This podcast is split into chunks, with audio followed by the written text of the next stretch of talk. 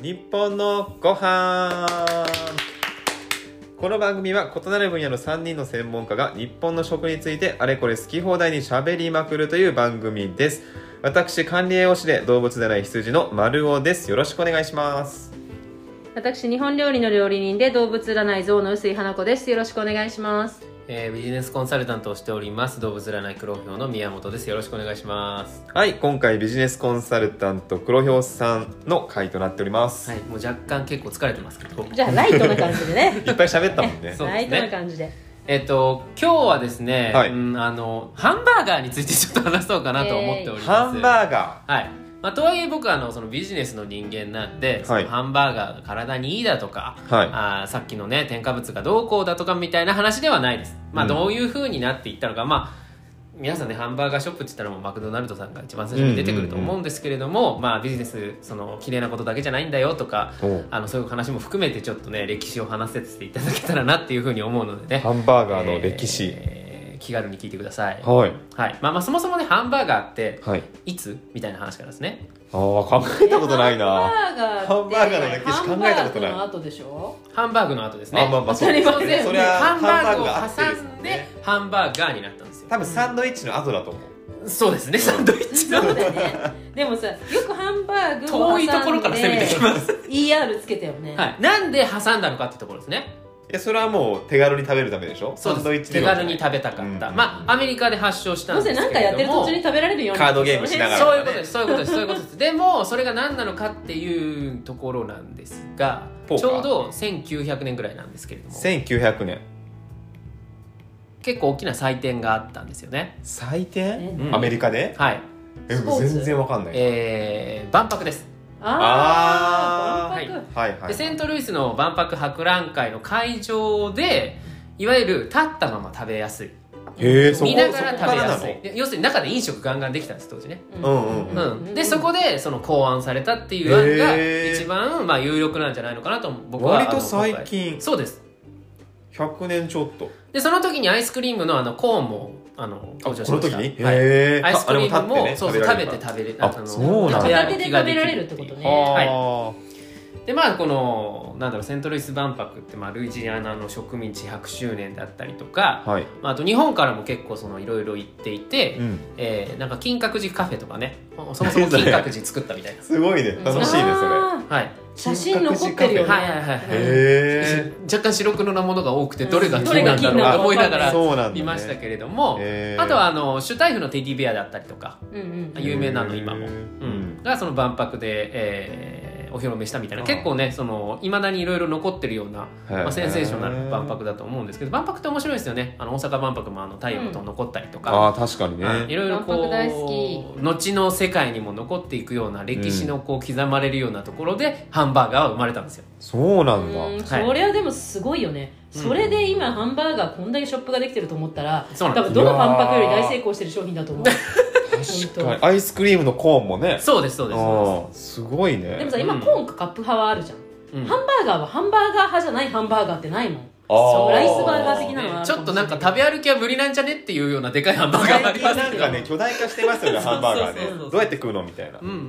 んでまあそれがまあ、まあ、ハンバーガーっていうものが世に世に出てきたと。うんまあ、あとはまあ8 1885年ぐらいにウィスコンシン州でえーミートボールからハンバーガーを考えたっていう説があったりとか、まあ、これもへー1900年頃にコネチカット州のニューヘブンという、ね、食堂で売り出されたみたいな説があるんですけれども、うんまあ、やっぱり僕はこの、まあ、1904年の、えーセントルイス万博博覧会のが一番まあしっくりきたので、まあ、これなんじゃないのかなっていうふうに思いこまれす。にしましょうこれにしとこで日本っていう話になりますと、はいまああのまあ、なりますっていうところとかあなんだっけモスバーガーの発祥の地とかね言われたりとかしてるんですけれどあもーやっぱり海外からね最初はハンバーガー入ってきて、うんまあ米軍さんですね、まあ、佐世保バーガーっていう佐世保の米軍基地のところで、うんうんああのー最初お披露目したみたいなのが一番最初日本のハンバーガーっていうことになってます。うんまあ、日本のハンバーガーのとつ特徴とするとその照り焼きだったりとか、照り焼き好きフィレオフィッシュだったりとか、まあ、とにかく種類が多いあー僕アメリカに行った時にアメリカのマックに行って、んはい幻滅しました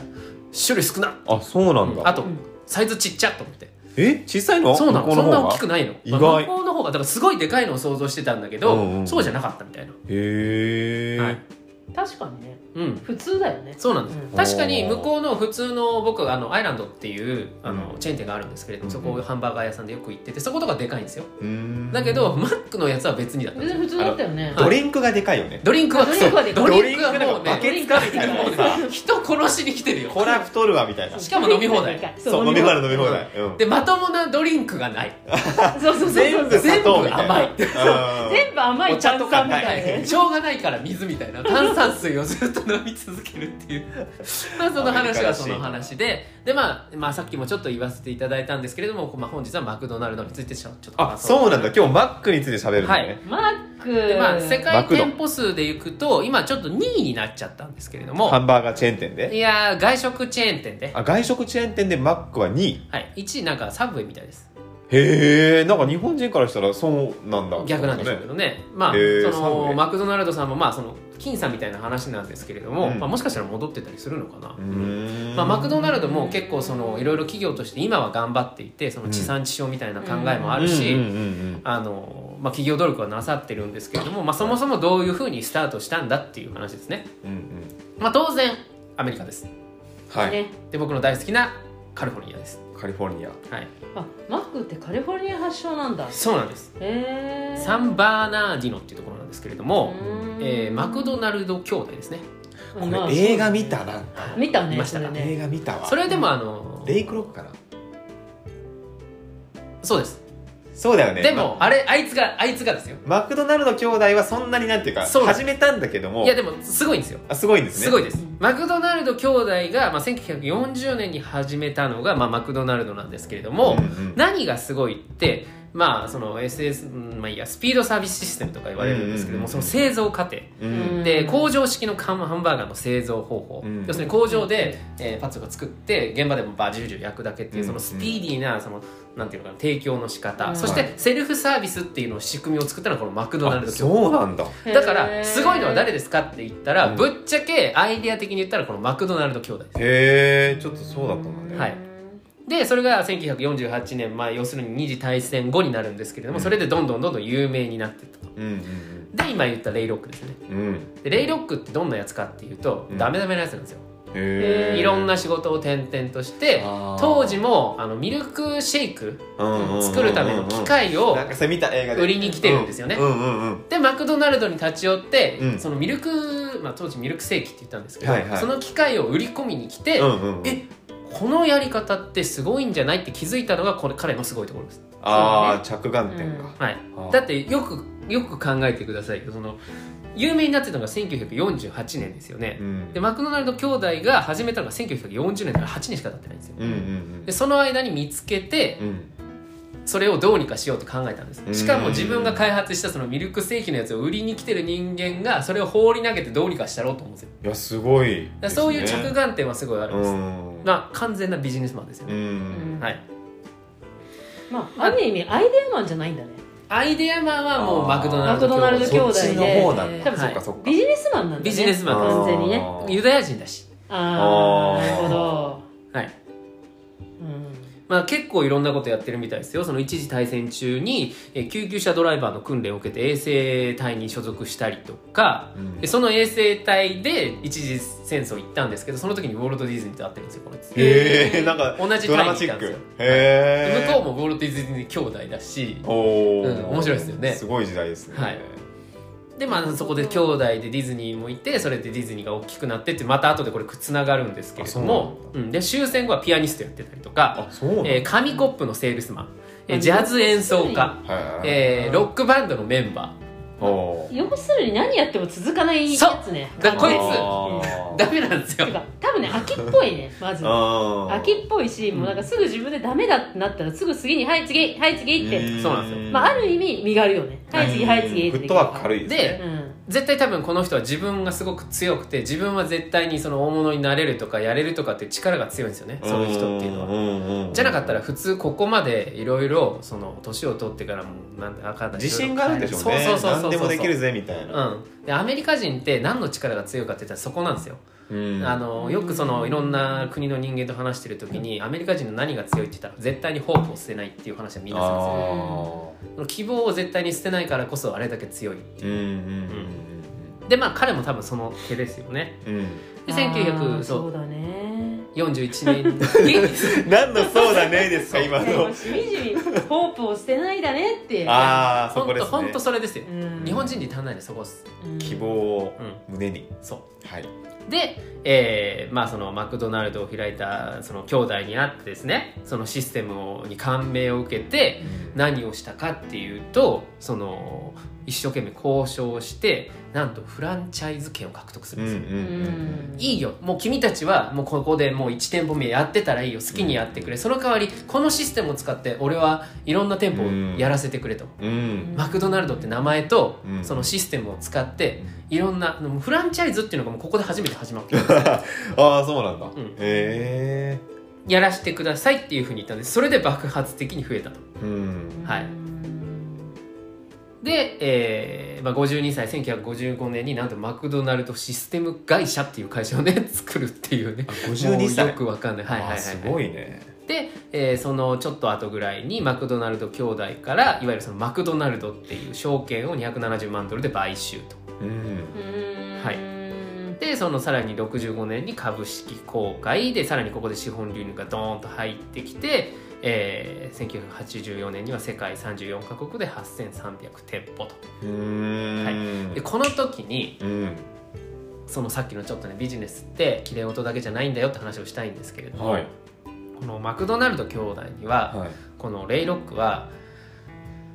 なんだっけな何パーセントかちょっと正確じゃないんですけど、うん総売上の1%をうん買うあの渡すっていうことを条件としてこはいの商標権買ってるんですよね、うんうんうんでも多分うまいこと口で言ってコントラクトに載せてないんですよへえいわゆるその紳士契約ってやつです、おうんーそういうふうにするからさ契約書には書いてないけどっていうあー、はいちょっと詐欺ですねそうですうんで契約結んだ瞬間にうんバーンって全部突き放すっていうあだからビジネスの世界ってそれこそそのよくマイクロソフトとうんアップルの話もあるんですけれども、その本当に綺麗事だけじゃないですよっていうのとかは、あのありますよねでも日本人って結構その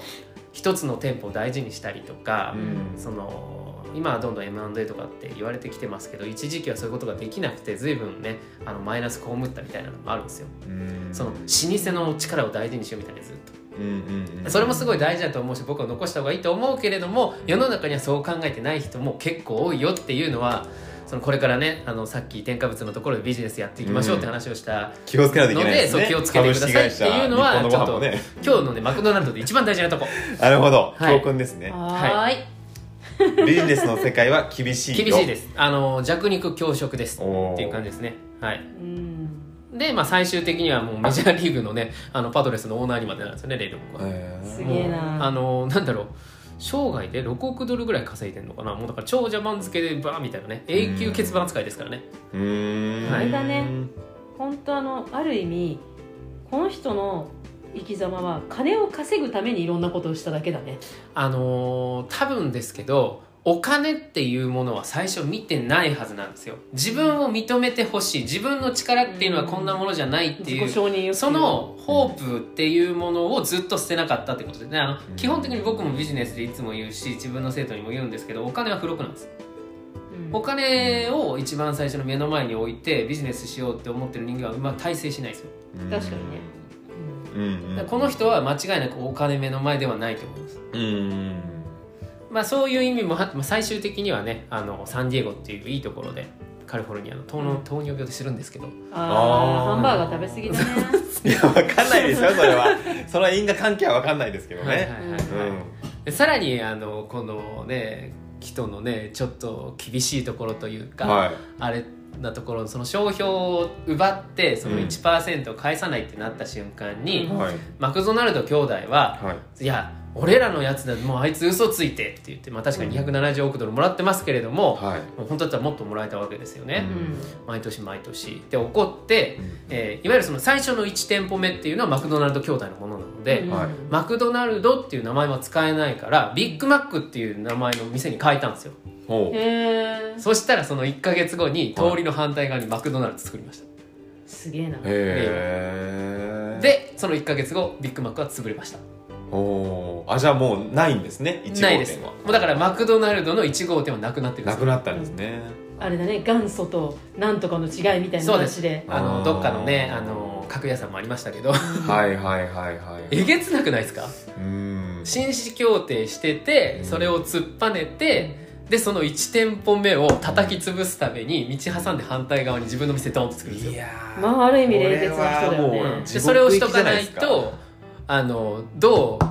うね巻き返されるか分かんないじゃないですかあーやっぱりアイデアマンなわけですよマクドナルドもう今の兄うち弟にっていう潰のしては。おけみたいな、うん、だからそういうやつは自分の足なるほ元を脅かせるかもしれないやつは叩き潰そうってことですよねああ嫌ですねでも嫌だけどそういう世界なんですよビジネスははいはあ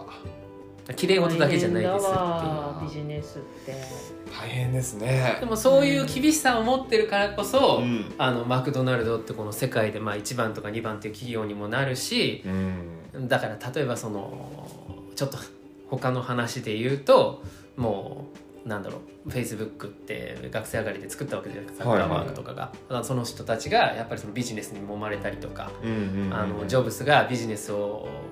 知る期間極端な話アップから離れさせられていたわけだし、そうだねこれも映画になってますねそうそうそうそうそうそうあとはそのなんだろう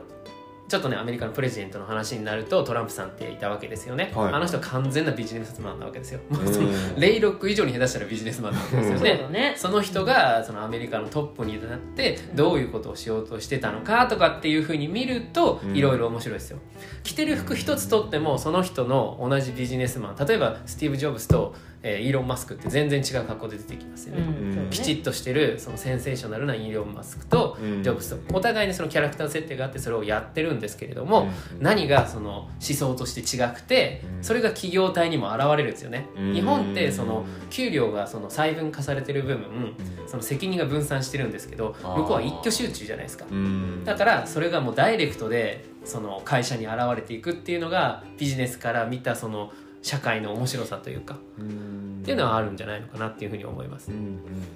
うん経営って難しいねいや多分すごい楽しいんですよだからそれが楽しいと思えるかどうかだねそうですねだからそれがホープです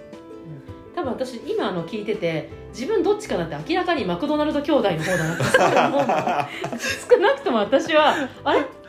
嘘もらえないの嘘みたいになるタイプだねこれそれはまずいですねうんななんかあーそれだねみたいな、まあ、ホープは失わないけどうんでもそのアメリカ人の持つホープの仕方ってやっぱ上がっていこうとするホープすごいじゃないですかうんうんあのもう強いですめちゃくちゃ強もうい向じこゃうんの国にいて嫌っていうほど感じましたけどうんまあ強いのか日本人が弱いなのんかかってい日う本人ってさそれでも生きていけるからさそれこそあのウィル・スミスの「幸せの力」みたいな映画とかでさ要はホームレスまでやった人が超実業、クリス・ガードナーとみたいな人になってくみたいなのって、あのーサクセスストーリーそこまでないよ日本アンソニー・ロビンスとかもそうですよね、うん NLP とかで結構有名ですけど僕直でいろいろ学んだりとかできたんですけど、彼なんかもう最初清掃員なんでうん最初会った時になんかちょっとちっちゃめのシュワちゃんみたいな感じなんですよ うんそのムキムキすぎてなんかうんでけえし日本人ってそこまでなんかちょっと言い方悪いけど全員がブルーカラーなわけじゃないからあとそこそこホワイトだからさ やっぱりですよ、うんそれが日本人の強みでもあるんですよやっぱりその聖徳太子の時代から和をもって尊しをとすっていうのが DNA に絶対入っていてうんそれは大事にすべきなんですよ日本人これは日本人の宝そうですねだからそれを捨て全部捨ててまでアメリカナイズされるっていうのは間違ってるまあそうだね、ううんんいいところいっぱいあやるっかぱらりその日本人のいいところと海外のそういう厳しさを持ってるっていういいところそのホープの強さを持っているっていういいところっていうのを折衷していくと一番いいんじゃないのかなっていうねそうですせねっかくそのインターナショナリゼーションしてるんだから、うんよしじゃいいものを伝えていくために日本のご飯はこれからもホープを持って頑張ろそうですねそうですねまあうちには黒ひょうさんいるのうでそうだね大丈夫ですねそのビジネスの荒波にもあのだからここでほらだってマクドナルド兄弟と、はいあの言うことは聞いてくださいねそのなるなほんどかそなるの言うこと聞いてくださ いねあそのビジネスのところはじ ゃあポッドキャスト上で言うこと聞いてくださいねって私たち言われてるんですけど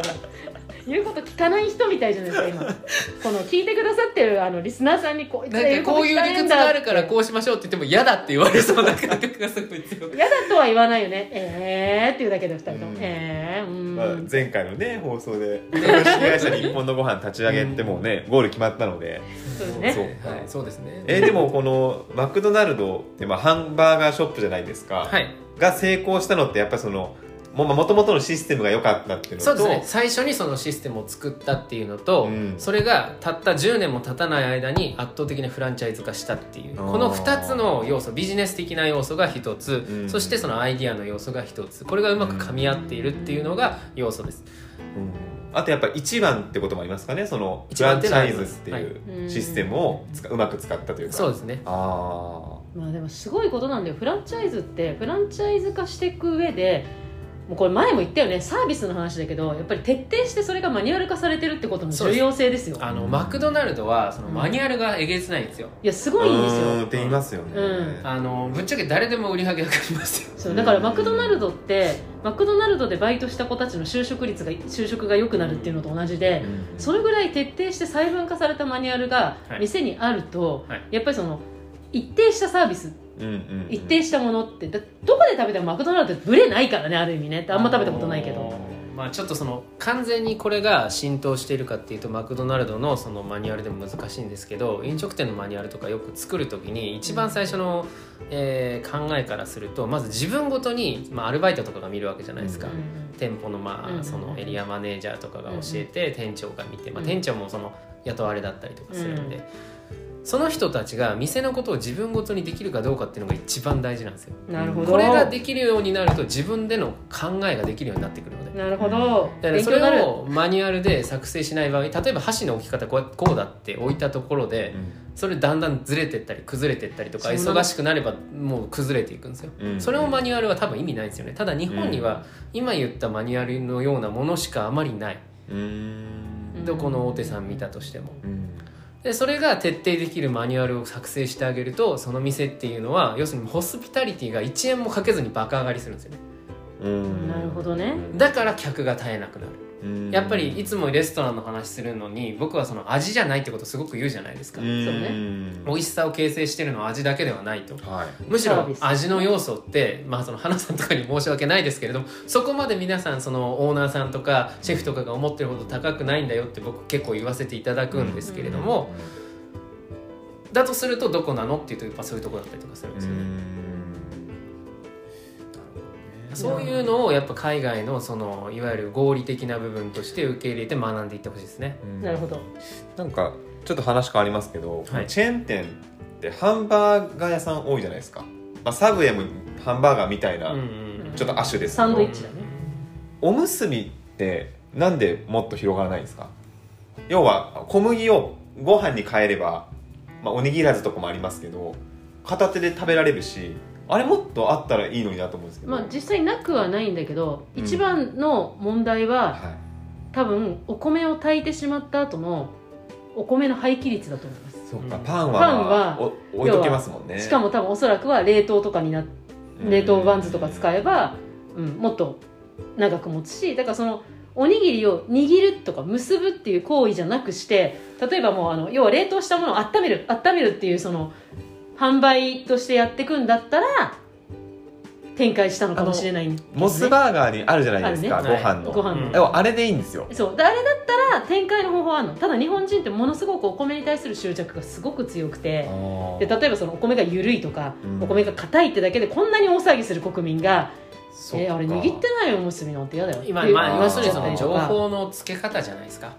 いやそこをやりましょうじゃあ日本のご飯でやるおむことすび屋さんやると思うおむすびいや屋あさのおんむすび屋さんってなるとさらに難しいですね。それこそその難しいあの炊いてその場で握って持たないあの持たせないといけないとかう、んそうかあの中に入れるものがどうこうなのかとかう、んまあねあとその新しさの追求とかね。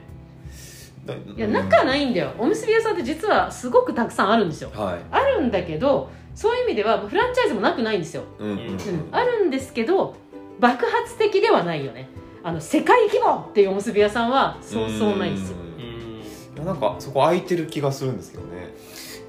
だって今からハンバーガーショップ始めてももうきついでしょそれは無理ですよよ。ね大体小麦食べないっつってんのにのーなんだろう1個3500円ぐらいの戦いするといいと思います僕はでしょやっぱおむすびショハイエンドのねッうプんおむすび屋さんうんまあちょっとその食品のことに関しては僕はそこまで深くわからないので、はいあのどういうその衛生状況が必要なのかとあーかそれこそ添加物を使わないとあのその展開っていうのができないのかとか安定的にその要するにまあ冷凍システムを作れいないのかとか冷ってのは凍でもわかんないねです別けどに冷凍いいしちゃ気っがたしらますけ添加ど物は別に必要ないしそれこそ砂糖のご飯なんて別に添加物はないわけだから、うんできなくはないんだけどあのどう切り口を切っていくかですよ、、まあ生活の中でどうそのおむすび屋さんがそれあでっすたらっていううんその情報の展開をするときにどういうふうにセンセーショナルに伝えるかどうかがすごい大事でうす、んだやかっらぱおこむうすびってダメかもうん、なんかお昼ご飯でおむすびハンバーガーだったら分かるけどおむすびっていう多分少ないと思うし、なんだろうなおやつに食べるとかでも、まあ、ハンバーガー、まあねそのマクドナルドってもう今言ったシステム以外にもすごいいろいろ組まれてて、うんそうだねもうマクドナルドの店舗ってマクドナルド所有なんですよね、でそれを貸してるんです、まあ、店長に極端な話、うんだからその売り上げっていう形じゃなくて賃貸としてもお金が回るんですよ、あーはいねはいだからなるほどそういうところまでしっかり考えて展開してるんですよ、まあ、今となってビはジネスマンやね思いっきり目指すべきところはマクドナルドではないのかもしれないですねだからその一概にその食品に対してのものだけだと 勝てないしうんかといってビジネス大系統だとそのいわゆるその日本のご飯ではなくなってしまうしって難しさはありますそうだねなるほど深く考えようそっか、うんそうですねおむすび屋深さく考えんましょう欲しいけどな まあ私たちやりたいことい駅っぱい前にあったらすごい嬉しいじゃああれだね駅前バージョン日本のご飯だね日本のご飯っていうおむすびあ屋さんいいもう行きます行きます 自分作る側だ けど作る側やみんなが一生懸命握りに行くんですよそうだよ今日担当黒ひょうさんみ たいないやいややだ黒ひょう結びもうその仕事やまあもういいです私卒業し 今ま日し黒たひょうさんだからおにぎりいつもよりでかいよねみたいなグラム測ってください徹底させますから、 まあ、そんなマクドナルドから結局私たちはご飯の話になっソてうんまあでもこれからさっきもその添加物のとこちょっと言ったんですけど、はい米はもう絶対再注目すべきですそうだよね小麦ではすよそれねはそう思う、うんですよね本当にやっぱそうしま国しょ内の生産でっていう、うんう米もね日本酒もねあー日本酒もね、はい、うんといったところではいはいありがとうございますはい、ありがとうございますはい、えーこの番組毎週木曜日の更新です。番組の感想をインスタグラム、ツイッターでお聞かせください。ハッシュタグ日本のご飯、カタカナで日本、ひらがなでのご飯で投稿お待ちしております。ではまた次回お会いしましょう。ありがとうございました。ありがとうございましありたがとうございました